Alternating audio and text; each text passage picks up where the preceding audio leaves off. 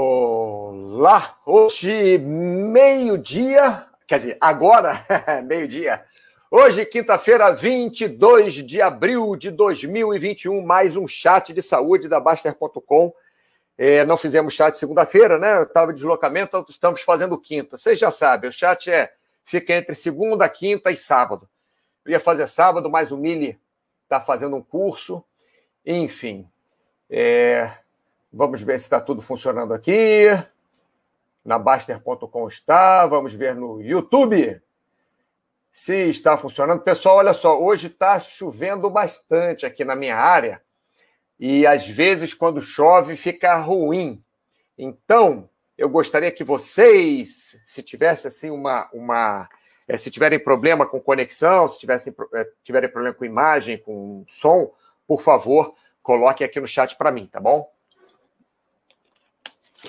Para eu assim saber e tentar resolver de alguma forma, tentar trocar rede, alguma coisa no sentido. Vamos lá, vamos lá, vamos lá. Pá, pá, pá, pá, pá, pá. Tirar isso daqui. Colocar isso. Ih, rapaz. E agora? Agora eu fiz uma. Não, não. Vamos fazer diferente aqui. Rápido. Flocos de neve saem do vulcão. Nossa, flocos de neve saem do vulcão. Vamos tirar isso daqui. Pessoal, espera aí um minuto que eu acabei de fazer uma besteira aqui. Mas é rápido. O que quer dizer flocos de neve saem do vulcão? Isso quer dizer que está é, tá nevando em algum lugar e o vulcão está ativo? Isso quer dizer que o Big Boss não tem mais nada para falar e está inventando coisa? Isso quer dizer que não sei o que quer dizer. Flocos de neve saem do vulcão! Mas vamos lá, hoje é, chat é Histórias do Jasmim C. C por quê? Já fizemos duas versões, hoje a terceira versão de Histórias do Jasmim. As pessoas é, às vezes perguntam, é, é, é enfim, é, da onde eu tiro minhas histórias, da onde que, que eu invento, entre aspas, tanta coisa e tal. Então, às vezes, eu, eu gosto de parar um pouco da parte técnica e falar um, um pouquinho do meu background para o pessoal é, entender, né? Entender o que, que, o que, que acontece, da onde que vem, da onde que eu tiro minhas, minhas experiências, minhas histórias, né? É, vamos lá, então. Flocos de neve saem do vulcão, é, Alucindos, boa tarde, perdi a música. Ah, hoje não teve música, não, Alucindos. Hoje eu estava todo enrolado aqui, não teve música. Mas eu posso, é, é eu juro para você que na, pode pedir uma música, Alucindos. Pede uma música que na próximo, no próximo chat eu vou começar o chat cantando a música que você quiser. Vou até fazer um, colocar um post lá. É, é boa tarde, Mauro. Fuliscato, um novo dialeto ucraniano. Fuliscato. Oh, que bonito nem sabia disso. Dialetos, maravilha. Dialeto, eu gosto de dialeto. É, tem é, alguma coisa está funcionando aqui. Enfim, é, se tiver algum problema, pessoal, por favor, avise. Se tiver problema de, de, de som, se tiver problema de imagem, vocês avisem que eu estou numa, numa rede que eu não estou acostumado aqui. Tá bom? É, então vamos lá. Histórias do Jasmim. O que acontece? É, na vida de cada um de nós, é, existe, existem algumas demarcações muito, muito fortes, né? Por exemplo, se você faz um tratamento de saúde, se você tem um filho, se você é, pega o trabalho que é o trabalho da sua vida, se você é, vai à Lua e, e, e, pisa na Lua, se você, enfim, é, tem algumas alguns divisores de água da nossa vida que, que mudam completamente o sentido, completamente, né? nada é 100%, mas mudam em muito o sentido é, que nós vemos na vida, o sentido que nós é, achamos, a razão pela qual nós achamos que está aqui, se é que existe uma razão. E muda também como nós nos portamos em relação a vida, como nós nos portamos em relação a, ao meio ambiente, como nós nos portamos em relação aos outros, é, como nós nos portamos em relação a quem nós amamos e a quem é, é, não gostamos tanto. Por exemplo, se temos problemas com algumas pessoas. É, às vezes acontece alguma coisa na nossa vida que faz nós mudarmos a nossa atitude em relação àquelas pessoas é, com as quais temos problemas também, né? Então vou falar, vou começar o, chat falando um pouco sobre, sobre isso. Bem, está aqui algumas datas aqui, 1977, 1988, 1999, 2009, 2016. É, essas foram datas que eu separei que foram mudanças de é, mudanças de não só de comportamento, mas mudança de sim, de comportamento, de atitude, de formas de ver a vida, de formas de encarar os problemas, de forma de encarar as alegrias, de formas de tratar as outras pessoas. É, enfim, foram, foram datas que foram, vamos dizer assim, importantes na minha vida. Né? Eu sei que é, ninguém perguntou nada da minha vida, mas algumas pessoas, às vezes sim, perguntam né, da onde que eu tiro as histórias, perguntam da onde que eu, é, que eu dou os exemplos. Tem muita gente que não acredita nas coisas que eu falo, por eu ter feito muitas coisas diferentes na minha vida.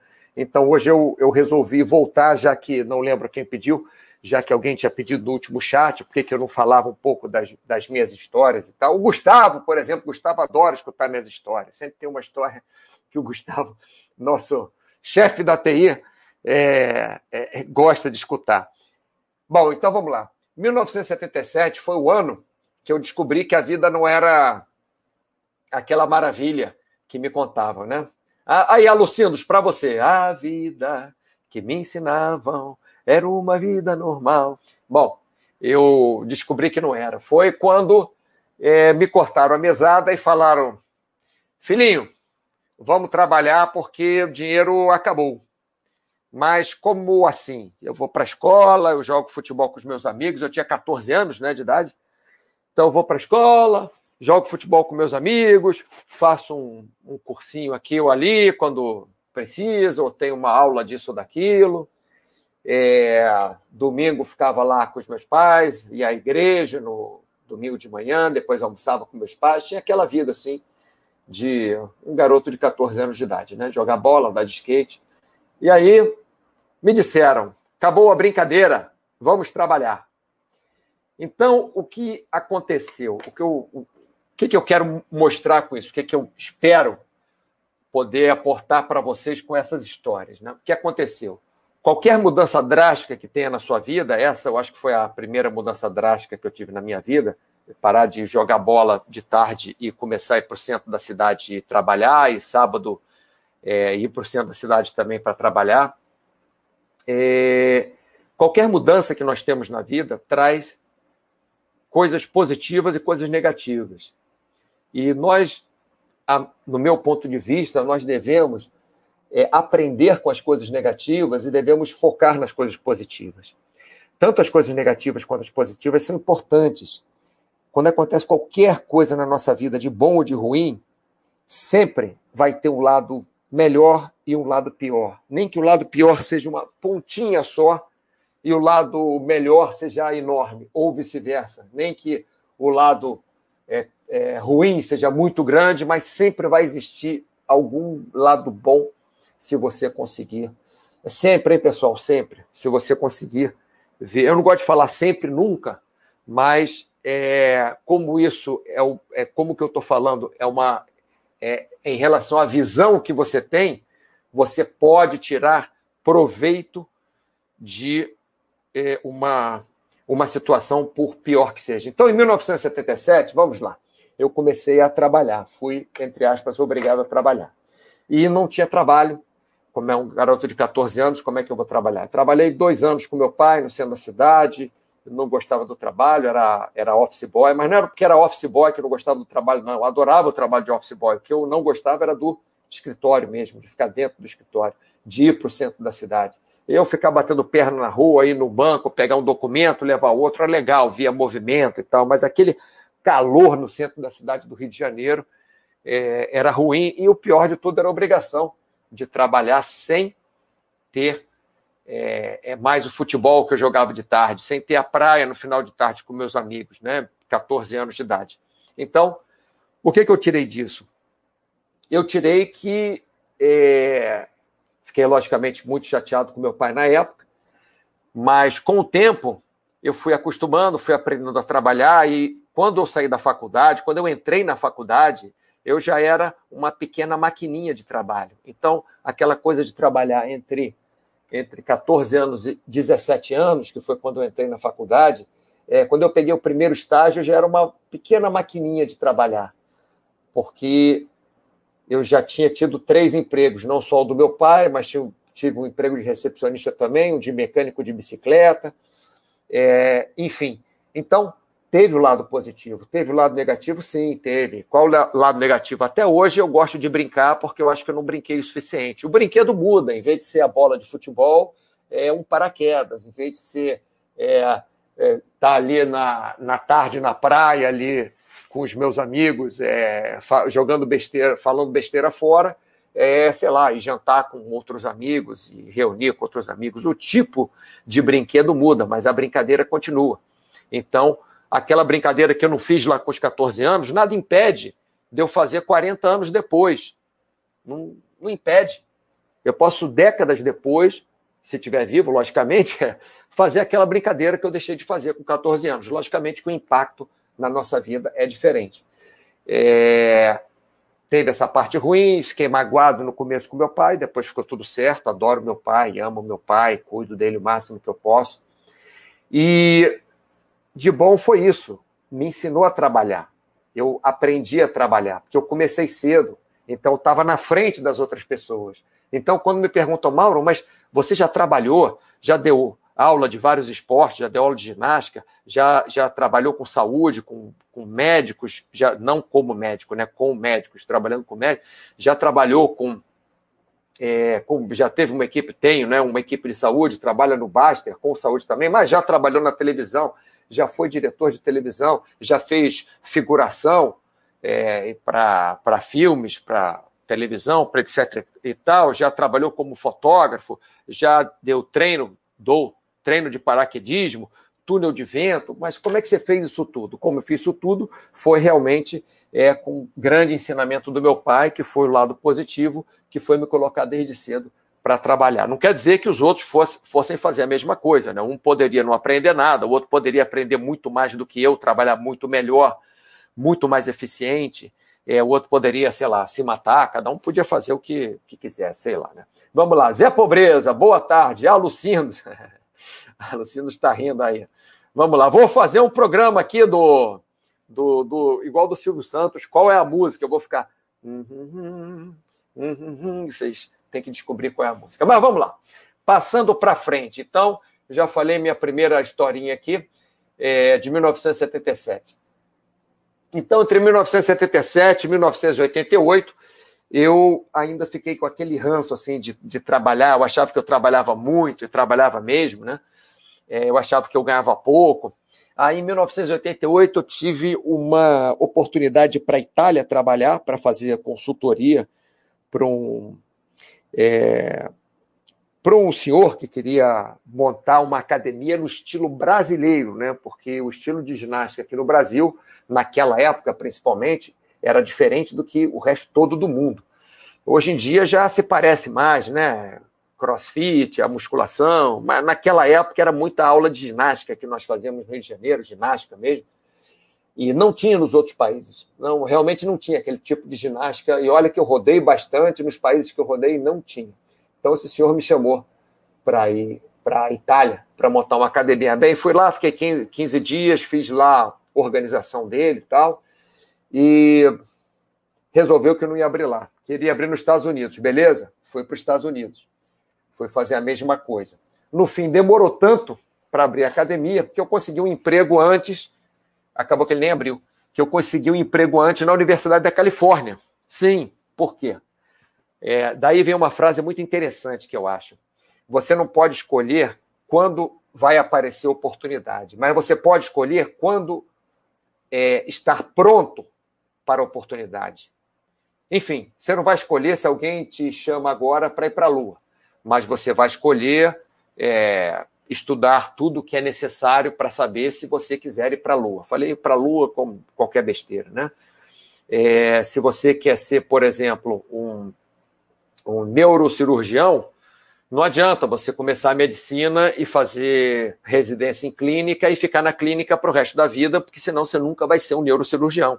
Você vai ter que se preparar para ser um neurocirurgião.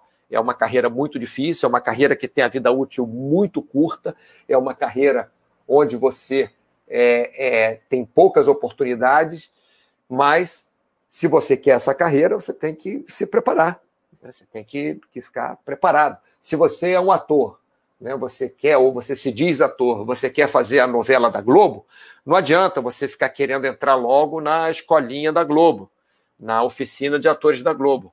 O que você deve fazer é fazer todos os cursos possíveis, é fazer todas as peças, por mais ruins que sejam, para você treinar, para você ficar preparado. Então, o que aconteceu? Em 1988, quando eu fui para os Estados Unidos, é, por acaso eu conheci a diretora do Departamento de Educação Física da Universidade da Califórnia em San Diego, e nós conversamos, ah, você é professor de Educação Física, eu também, tal, ah, como é que é a ginástica no Brasil, tal, enfim. Eu tinha uma fita VHS que carregava sempre comigo, dei a fita para ela, para ela ver né, como é que era a ginástica no Brasil. Dois dias depois eu estava contratado pela Universidade da Califórnia, em San Diego, e dei aula lá por aproximadamente é, dois anos. Né? Então, isso foi um outro divisor de água na minha vida é, que aquela história de 1977, que eu fiquei chateado a princípio, que não podia jogar bola, que meu pai me colocou para trabalhar, é, rendeu muito em 1988, porque eu aprendi a trabalhar, porque eu comecei a trabalhar desde cedo, porque com 17 anos, quando eu comecei educação física, eu comecei a trabalhar já com educação física, porque eu já sabia, entre aspas, trabalhar. Não sabia ainda educação física, mas trabalhar eu já sabia. Alguma coisa, né? Alguma coisinha. Então, nós mudamos a nossa, a nossa forma de ver. Eu falei, pô, legal que meu pai me colocou para trabalhar com 14 anos, que agora eu com 24 anos, se não me engano, que tinha na época, 24 anos, eu consigo aqui um super emprego, super legal. Isso muda tudo na nossa vida.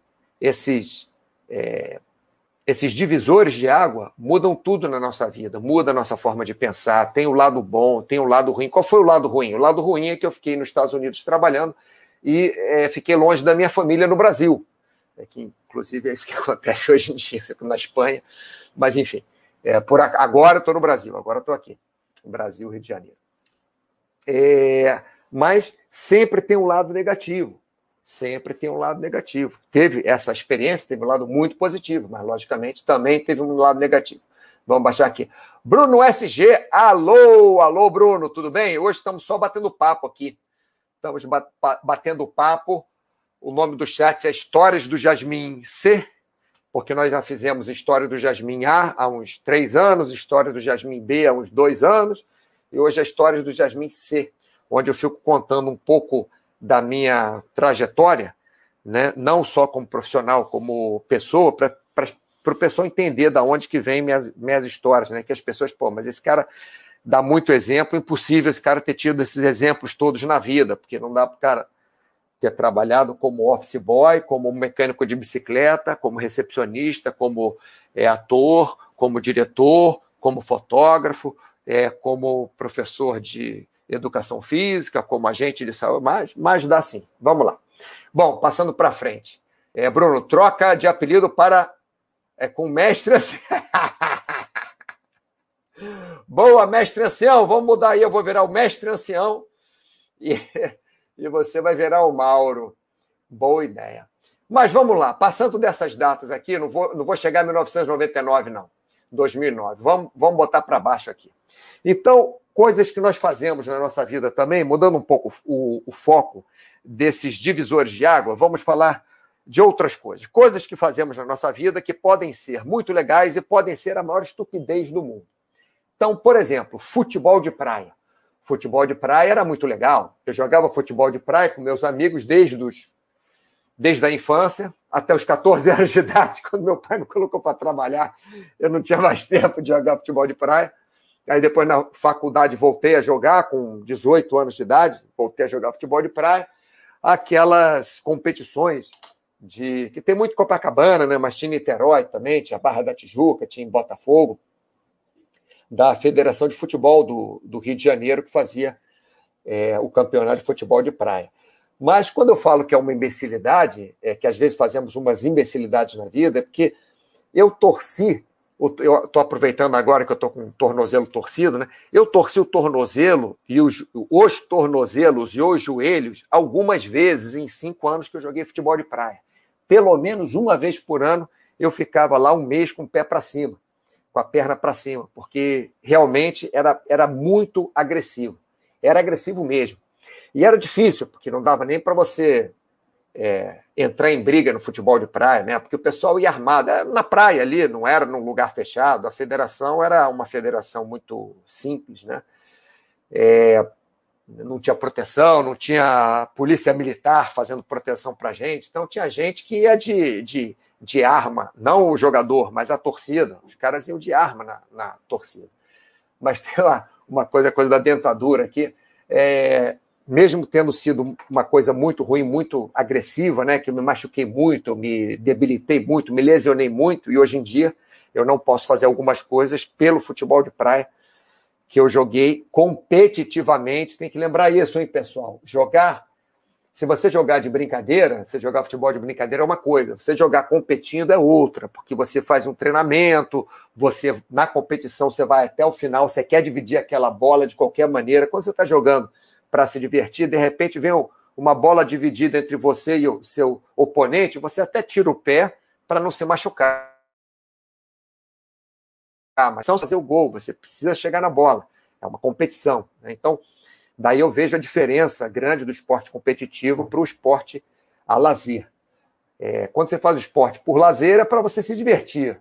Quando para a saúde também, logicamente. Quando você faz o esporte competitivo, você pode até se divertir na competição mas a chance de você se lesionar é muito maior e você provavelmente muitas vezes não vai se divertir tanto quanto se você faz o esporte amadoristicamente, né? Vamos dizer assim.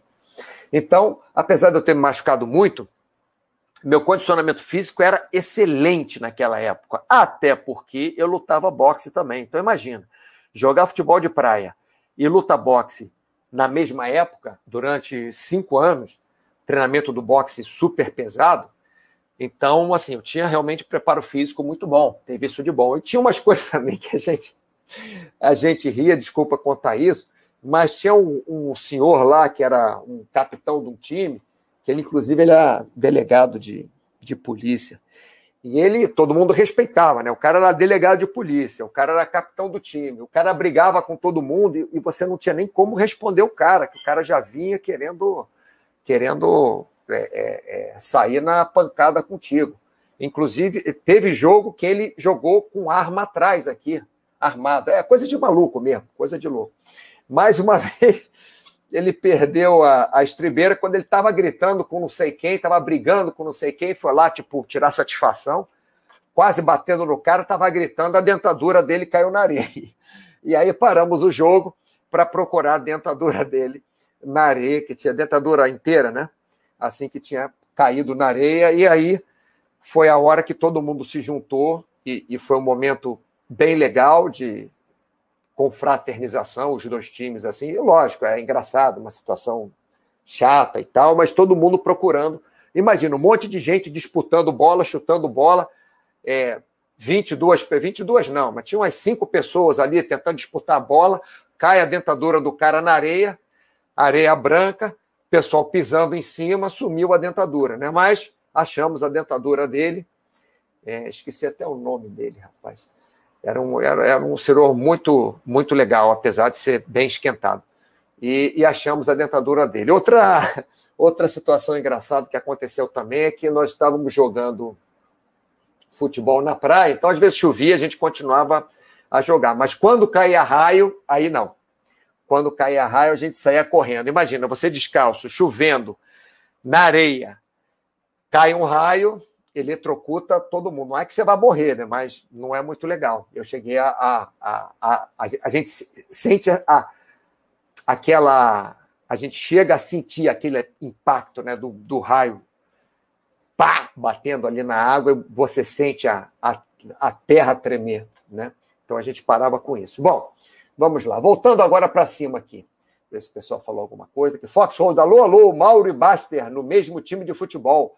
Pior que a morte. Eu não conheço esse Baster no time de futebol, não, rapaz. Tinha um cara lá, bom, a gente não pode falar coisas pessoais, mas. Mauro e Baster no time de futebol. Olha, vou falar uma coisa pessoal para vocês. Tem um rapaz, eu não estou falando do Baster, não, tá? Mas tem um rapaz que nós éramos do mesmo time de futebol. Ele era perna de pau pra caramba, e eu também. Dois pernas de pau. E nós jogávamos num, num clube, é, aqui no Rio de Janeiro. E é, esse rapaz e eu éramos do mesmo clube. Tinha até um outro perna de pau que era da mesma turma de, de faculdade da gente. Mas você sabe que a gente não perdia um jogo naquele lugar? naquele lugar, naquele clube, a gente não perdia um jogo, mas não perdia mesmo. Eu não lembro, pode ser que perdemos um ou dois jogos, não sei. Mas estávamos tão acostumados a jogar ali, com aquela formação, com aquela mesma equipe, que mesmo nós sendo pernas de, pernas de pau, eu, esse meu amigo de faculdade, outro amigo de faculdade, que eu não estou dizendo que é o Baster, mas a gente ganhava tudo. Mas não é porque a gente jogava bem, não, é só porque a gente jogava junto há muito tempo. Vamos lá, Bruno SG, um rapaz do nariz avantajado é o problema é o impedimento. Sabe o que acontece? Porque sempre que o rapaz do nariz avantajado estava na mesma linha do zagueiro, na hora que lançava a bola, se ele olhasse para frente, dava impedimento, porque ele já estava na frente do zagueiro. Era, ele tinha que ficar olhando meio de lado, assim, sabe? Ficar olhando para trás, para a defesa. Porque se ele, na hora que, que. Ele era atacante, né? ele era centroavante, imagina. Na hora que olhava assim já estava o nariz lá na frente. Aí era impedimento. Mas não, não era o Baster, não. Não era o Baster, não. não. Aqui a gente não pode falar coisas pessoais. Bom, vamos lá, pessoal. Outra, outra, outra história aqui para nós é, falarmos. É, pá, pá, pá. Só o seguinte. Só um segundo, só um segundo. Tá, beleza. Bom, vamos lá outra história aqui para nós falarmos. Olha, 1999 e 2009. Né? Já falei de 77 e 88, que foram anos de, de trabalho que mudaram minha vida. Né? É, vou falar agora de 1999 e 2009, que foram anos de saúde que mudaram minha vida. Então, 1977 eu comecei a trabalhar, é, Peguei qualquer trabalho que tinha, porque precisava de dinheiro mesmo, pagar minhas coisas. Em 1988, eu trabalhei na Universidade da Califórnia, que considero um dos trabalhos. É, não é, pessoal, não é que é nada demais você trabalhar na Universidade da Califórnia, mas é uma coisa legal você ser jovem, você se esforçar, você estudar é, e você ser contratado por uma universidade é, nos Estados Unidos para você trabalhar. Então, é uma coisa legal. Agora, 1999 e 2009 foram anos diferentes, foram anos onde eu tive problemas de saúde. Eu tive, eu descobri, eu, eu não tinha sintoma nenhum, mas de vez em quando eu ia ao médico tal, numa dessas eu eu, eu descobri que eu estava com uma hepatite crônica. Então não sentia nada, mas estava com hepatite crônica e difícil de, de curar naquela época. Hoje em dia, hepatite crônica, você você tem uma, uma boa, um bom índice de cura. Naquela época, não. Naquela época, você, se tinha hepatite crônica, a chance de você ficar curado era, sei lá, é, dependendo da, da, da cepa do vírus, dependendo da sua saúde, dependendo de uma série de coisas, mas era assim, entre, entre 10 e 20 anos que você tivesse a doença, você ia, você ia ter cirrose bebendo, não bebendo. Naquela época era assim, né? Tô generalizando, tá, pessoal? Logicamente, um vai ficar com a doença a vida inteira, não vai ter cirrose, o outro vai ter cirrose em dois anos. Mas normalmente era isso, a partir dos 10 anos, com a doença, você já começava a ter sinais de uh, necrose, é, necrose sensível no fígado. Né? Então, o que, que eu fiz? Em 1999, lá, fiz meu meu tratamento, tratamento não adiantou, é, recidiu. Eu, eu, eu voltei né, com a, entre aspas, doença, que teoricamente eu não sentia nada, mas que sabia que estava lá comendo meu meu fígado. A cada dia comia um pouquinho do meu fígado. Cada dia era um, uma célulazinha, algumas célulazinhas a menos, né? Inclusive você vê indo, você vendo isso no exame de sangue, dá um, um nervoso absurdo você olhar no exame de sangue e ver os marcadores que indicam que suas células do fígado estão morrendo. Lógico, elas se é, regeneram, mas com, no caso da doença, essas que morrem não regeneram, que elas, é, elas necrosam, não regeneram. E vamos lá, aí tentei e nada. Então, o que, que isso me trouxe? É uma coisa ruim? Lógico que é uma coisa ruim. Você ter hepatite crônica é muito ruim, principalmente quando você trata e você não fica bom. Então, quando você não fica bom e tem uma hepatite, quando é aguda, você beleza, tem hepatite aguda, ficou bom. Quando você tem crônica, você não fica bom. Então, você vai, entre aspas, morrendo a cada dia. Mas o que, que isso me trouxe de bom? 1999, é, eu fiz o tratamento em 98, para falar a verdade. início de 99, eu pensei, será que eu tenho só 10 anos, né? Será que vão arrumar um tratamento, uma cura para isso? Será que eu vou conseguir fazer outro tratamento, outro remédio? O que, que vai acontecer? Né? Então eu comecei a fazer as coisas que me deu vontade. E as coisas que me davam vontade eram o quê? 1999 comecei com paraquedismo, 2000 comecei com esqui, 2001 comecei com snowboard, 2002 comecei com kitesurf, 2000 e... Não, mentira. 2000 comecei com kitesurf, depois 2001 comecei com snowboard. Acho que foi isso. Depois, 2003, com wakeboard. 2004, voltei para o skate. Logicamente, quebrei meu, meu braço, né? Se, se, você anda skate em bowl, você vai acabar se quebrando uma hora ou outra. Não tem jeito, você anda sempre, né? E, e assim foi. Então, eu aprendi a fazer muitos esportes. Eu me diverti muito. E isso querendo viver o máximo possível, porque eu não sabia o que, que ia acontecer em 2009. Né? Em 2009, o que aconteceu? Quer dizer, final de 2008, é, é, 2005, fiz uma biópsia de fígado, 2000 e, 2000 e é, foi 2005 eu fiz a biópsia de fígado e 2008 fiz a biópsia de fígado. Aí já tinha a tal da necrose lá, né? já tinha necrose num certo grau que estava ruim. Vamos tentar fazer o tratamento? não tinha outra saída. Né? É, se eu conseguisse me dar bem no tratamento, né, ficar curado, mas a chance de cura era tipo 10% naquela época. É, Para o meu tipo de, de, cepa de vírus, na minha situação, era tipo 10% de chance de cura, mas eu tinha que fazer, ou eu ia ter cirrose já. Fiz o tratamento e consegui ficar curado against all odds, né, contra todas as possibilidades, é, acabou que eu fiquei curado. Então, quer dizer, eu fiquei curado e vim com paraquedismo, vim com kitesurf, vim com snowboard, vim com aquilo tudo que eu queria fazer e que por acaso fiz nesses 10 anos, né, de 99 para 2009, e não. Lógico, uma hora. Paraquedismo foi o único que eu não me machuquei. me machuquei agora, torci o pé, mas entrando no avião, não foi saindo, foi embarcando no avião. Vocês acreditam? Pisei numa escada de jeito. Eu sou muito imbecil. Não foi saltando de paraquedas. Mas, mas assim, me machuquei no kitesurf, né? Costela, bati no skate, quebrei meu punho, snowboard, rebentei meu, quebrei meu nariz no snowboard, quebrei uma escápula. Mas, enfim, é, não posso reclamar, porque eu abusei muito e foi muito. Abusei, que eu digo, porque eu era abusado mesmo e foi muito legal. Então, mesmo uma coisa que venha para o mal, traz alguma coisa para o bem também. Vamos ver aqui. Calvo, grande Mauro, estou escutando e rindo bastante. Eu e minhas filhas, Clara 9, Laís 6. Oi, Clara, tudo bem? Oi, Laís. Manda uma mensagem da importância para a vida de sabermos inglês. Abraço.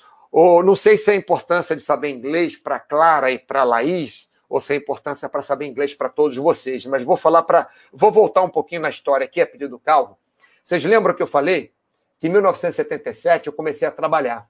Em 1988, eu fui contratado pela Universidade da Califórnia para dar aula é, no departamento de fitness lá, né, de é, ginásticas em geral, lá. Agora, o Clary lá, se eu não soubesse falar inglês, eu não ia dar aula lá. Eu não ia. Se eu não soubesse falar inglês, eu não ia fazer vários trabalhos como ator que eu já fiz em comerciais para fora, em comerciais para França, em comerciais para Espanha, em comerciais, até para Jamaica fui fazer comercial. Aí você fala, ah, mas França não é francês? É, tudo bem. França tem que falar francês, Espanha tem que falar espanhol, mas todas as equipes internacionais falam inglês. As equipes falam inglês, fora alguns comerciais que eu falei em inglês mesmo. Né? É, é, se, é, é Clara, eu não poderia ir para a Itália fazer a minha, a minha, a, o meu trabalho que eu fiz é, para montar a academia lá, né? Laís, eu não poderia ter ido para a Jamaica para fazer um comercial lá na Jamaica se eu não se eu não soubesse falar inglês. O inglês hoje em dia vale para tudo. Vale tanto para tudo que o meu celular e meu computador são em inglês. Eles não são em português, não são espanhol. Eu moro normalmente na Espanha, né? A maior parte do ano eu estou na Espanha, às vezes eu venho aqui para o Brasil, às vezes vou, vou para os Estados Unidos também, para algum recorde, algum treinamento, alguma aula, alguma coisa assim. É, mas falar inglês, hoje em dia, não, não é que seja importante. Hoje em dia, falar inglês é base para a sua educação, é base para a sua vida, é base para qualquer coisa. Você quer fazer medicina, por exemplo, você acha que vai encontrar grandes é, é, artigos, grandes estudos em português? Vai, um ou outro vai, ótimos. Um ou outro você vai, mas a grande maioria é em inglês. Você vai estudar engenharia? É em inglês. Você gosta de automobilismo? É em inglês. Tudo hoje em dia tem inglês no meio, a, a, no meio, a menos que você seja especialista é, na Espanha e na aula de português. Aí pode ser que você não precise muito do inglês, mas mesmo na Espanha, eu falo mais inglês do que eu falo espanhol. Recorde mundial de paraquedismo? Tudo em inglês. É... que mais que eu posso falar de inglês? Enfim, qualquer coisa que você precise na sua vida, você é, pode ser que não precise de inglês diretamente, mas indiretamente você vai precisar de inglês, tá bom? Calma, se precisar mais alguma coisa, é, eu posso falar, mas estou é, falando a verdade aqui, né? O que, que eu acho. Hum. Enfim, então voltando aqui, né? 1999 e 2009 foram esses anos que eu tive de de problemas de, de saúde, de, de tratamento, de ficar, de ficar um ano em casa, perder 15 quilos no tratamento, remédios fortíssimos, e ter alergia a tudo, e ter insônia, enfim. Mas é, vivo aqui, né? Estou fazendo chat para vocês, daqui a pouco vou sair para o outro trabalho que eu tenho, e, e assim vai. Né? 2016, vamos deixar para depois. É, vamos colocar aqui para baixo. Ah, pessoal, olha só. Uma coisa muito importante também que eu gostaria de falar para vocês. Como eu estava feliz agora que o paraquedismo abriu, depois desse negócio dessa, dessa, desse vírus, né? Lógico, abre, às vezes fecha, às vezes abre, às vezes fecha. Eu falei paraquedismo, mas as coisas em geral. Paraquedismo, túnel de vento, restaurante, é, praia, né? Que às vezes pode ir à praia, às vezes não pode ir à praia. Pessoal, nós reclamamos demais. Eu, eu sou maior reclamão. Isso eu estou falando para mim. Mauro, estou falando para você, viu, Mauro? Eu sou o maior reclamão do mundo. Eu reclamo horrores. Eu reclamo muito. E às vezes eu me pego pensando o seguinte: eu estou reclamando muito, mas por que, que eu estou reclamando? Imagina na época da guerra que as pessoas não tinham o que comer. Imagina na época da guerra que as pessoas é, não tinham remédio, que as pessoas morriam de fome que as pessoas eram, eram mortas, entre aspas, à toa, porque elas não fizeram mal para ninguém, chega alguém e atira nelas, né? não estou falando do, do, dos soldados. Enfim, então, nós reclamamos com muita com muita veemência de algumas coisas. Nós brigamos com nossos amigos no Facebook porque um gosta do presidente, o outro não gosta do presidente, porque o ministro fez isso, porque o que não é ministro fez isso, porque o governador fez isso. Pessoal, vamos deixar de, de, de imbecilidade, porque não vale a pena você brigar com uma pessoa que você gosta, porque o presidente, o presidente, o governador, o prefeito, é a minha mãe, é, o seu pai, é, quem quer que seja, vai algum dia fazer alguma coisa que você não gosta, ou mesmo que você ache absurdo. Isso não quer dizer, meu pai já fez coisas que eu achei absurdo. E minha mãe já fez coisas que eu achei absurdo, mas eu não deixo de gostar da minha mãe. Eu não deixo de amar minha mãe, não deixo de amar meu pai, não deixo de cuidar deles. Minha mãe dirigia feito uma louca, cara. Ela tinha um, um, um Opala na época, seis cilindros. Aquele bicho ia, sei lá, 180 km por hora. Ela, ela subia e descia a serra de, de Teresópolis cantando pneu. Minha mãe era louca dirigindo, louca assim, louca de pau mesmo. Eu não, não sei como é que a gente não teve acidente. Nunca bateu com carro. Nunca bateu com carro. E era louca dirigindo. Um, um, um, aquele. Como é que era? Era um Opala SS. Nossa Senhora.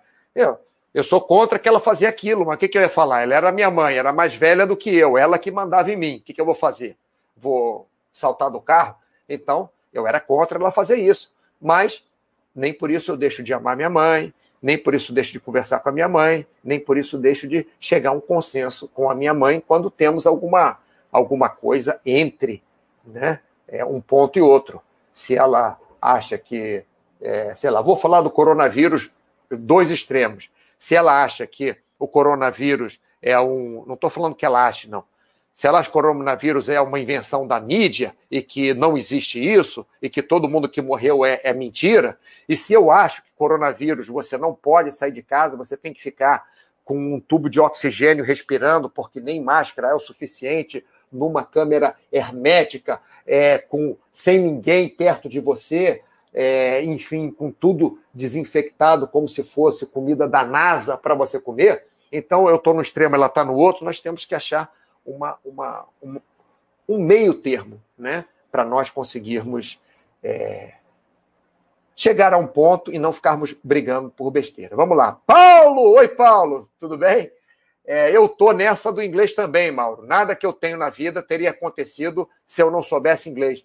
Viu, Calvo? Viu, Clara? Viu, Laís? Olha só, Paulo é um, é um psicólogo que trabalha com, é, em universidade, que trabalha atendendo pessoas é, com, com problemas é, é, seríssimos né, de saúde. E olha o que, que ele está dizendo também. Desculpa, Paulo, eu te apresentar assim, mas é que eu acho importante para essas duas meninas aqui. É, vou repetir então o que o Paulo falou. Eu também, eu estou nessa do inglês também, Mauro. Nada que eu tenho na vida teria acontecido se eu não soubesse inglês. Claro que também em saber português, afinal nasci aqui, mas seria qualquer língua materna. Então, língua materna mais o inglês. Zé Pobreza, Mauro, conta das mil e duas namoradas. Que isso, rapaz? Eu não tive mil e duas namoradas, rapaz. De onde é que você tirou isso, Zé Pobreza? Será que eu contei errado? Eu contei até mil e umas. Não é brincadeira. Zé Pobreza, essa vai ficar para o próximo. É, Calvo, excelente, abração. É aquela coisa de santo de casa não faz milagre, sério mesmo, eu sei. A internet nos possibilita ter contato com as pessoas top, fora da curva. Obrigado, de nada, Calvo. Zé Pobreza tá rindo. Pessoal, é o seguinte: como eu tenho mais um monte de coisa para falar aqui, é, infelizmente eu não tenho. É, eu, eu, não sei se vocês gostaram ou não. Eu sei que algumas pessoas participaram aqui algumas pessoas gostaram desse bando de besteira que eu estou falando, apesar que essas besteiras são verdades, tá, pessoal? Tudo que eu estou falando aqui não estou inventando história, não. Fora as mil e uma namoradas que eu não contei. É, mentira isso, Zé Pobreza. Mas, enfim, é, mas eu vou encerrar o chat por agora e a gente é, volta na próxima, provavelmente na próxima segunda-feira, tá? Eu tento sempre fazer aquele chat de segunda-feira, fazer ele, ele fixo, né? Às vezes eu consigo, às vezes não consigo.